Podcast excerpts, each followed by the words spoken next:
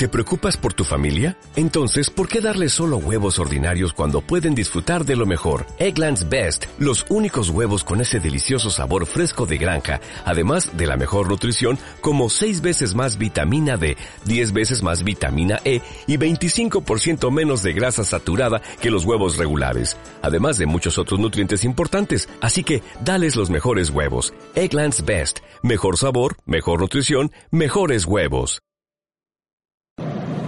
Buenas tardes, esto es MA19 Noticias Internacionales y los titulares de hoy son dos. Facebook llega a un acuerdo con Naciones Unidas para poder proveer de Internet a los, a los campos de refugiados en, eh, sirios y la petrolera Shell desestima seguir realizando prospecciones en Alaska.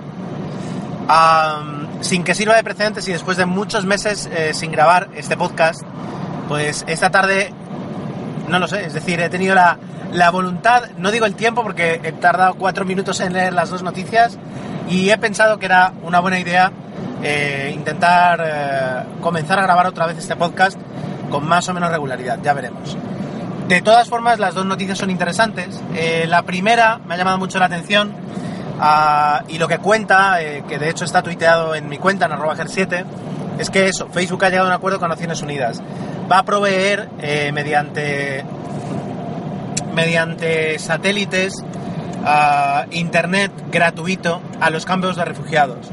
El, eh, titular, digamos, la frase de Mark Zuckerberg era que un post o un like o un comentario no van a detener una guerra, pero sí pueden eh, generar un mundo más concienciado y generar una comunidad en torno a las personas que están refugiadas y necesitan eh, un nuevo, un nuevo, una nueva vida prácticamente.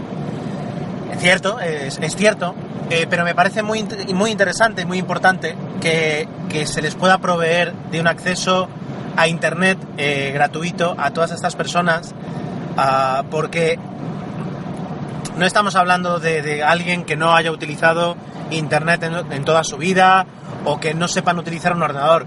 Son personas como, como nosotros, mejor dicho, nosotros somos personas como ellos eh, y, hasta hace unos años tenían sus trabajos, eh, profesores, informáticos, músicos, eh, administrativos y, muchísima gente con su cuenta de Facebook, sus blogs, su canal de YouTube, etcétera, etcétera. Y ahora mismo se encuentran en, una situación totalmente diferente a lo que ellos pensaron que jamás iban a vivir y, en, sin acceso a, de ninguna forma a Internet en un sitio donde apenas debe haber cobertura Ah, supongo que muy pocos tendrán smartphone, pero algunos sí lo tendrán o algunos sí podrán conseguir algo, aunque sea de gama baja o un portátil antiguo. Y eso es todo lo que necesitan para volver a tener un acceso, poder contactar con personas que, tal vez están eh, a, cientos, a miles de kilómetros, que, todavía siguen en Siria o que, o que no están en Siria, pero están en otro campo de refugiados.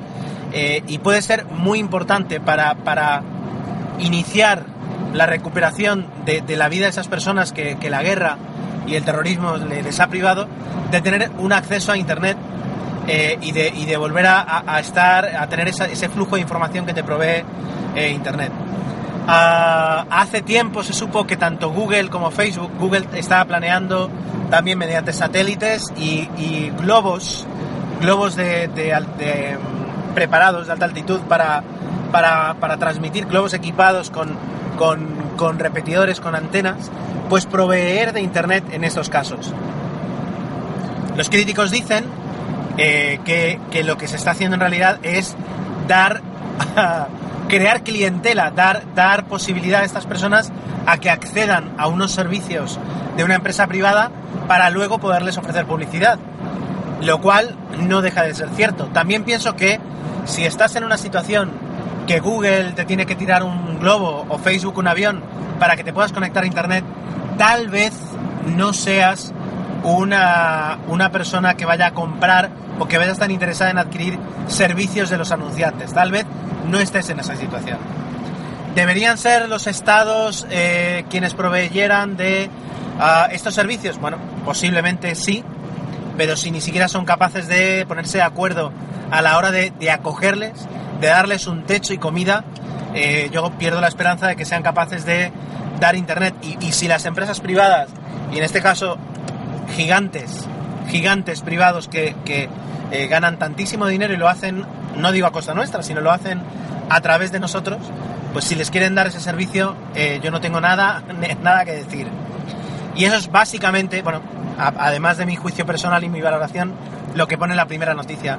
Lo que pone la segunda es, es más básico, y es que después de haber invertido más de 7.000 millones de euros o una cantidad astronómica similar en el Ártico, las prospecciones que ha hecho Shell en, el Ártico de, Alaska, en la parte, en Alaska, que está en el Ártico, como se nota que estoy desentrenado con, este podcast, pues ah, no han dado sus frutos o los frutos que esperaban y deciden que por el riesgo de la inversión, por el riesgo medioambiental y por el riesgo de la, del daño de imagen que podrían tener si algo falla, pues han decidido eh, no continuar las prospecciones en, esa parte del mundo, lo cual ha sido muy bien recibido, evidentemente, por las eh, organizaciones medioambientales que habían protestado desde hace años eh, por, este, por esta inversión de la empresa anglo-holandesa, se dice así.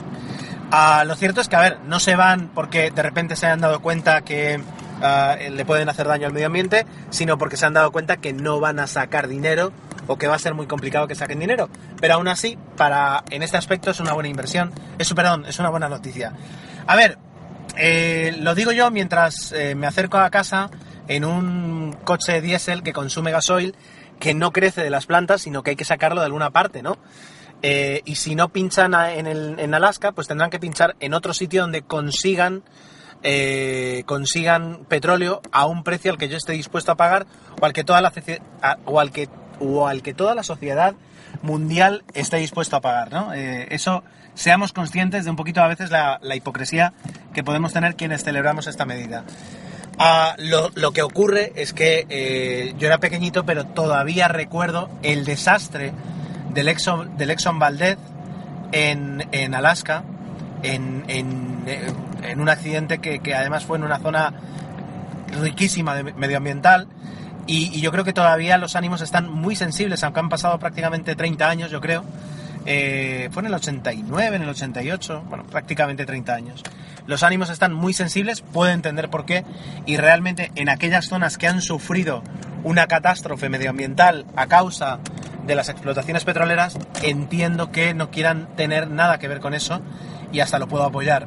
Pero bueno, eh, hasta, que, hasta que consigamos la fusión fría, vamos a tener que, buscar petróleo de alguna parte.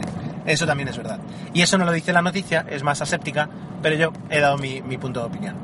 Y ya está. Eh, vamos a ver si, si puedo continuar, si le cojo un poquito el tranquillo, porque es verdad que no es lo mismo grabar un podcast de tecnología en el que vas casi casi improvisando que otro en el que tienes que relatar noticias y de hacerlo de alguna forma ah, correcta.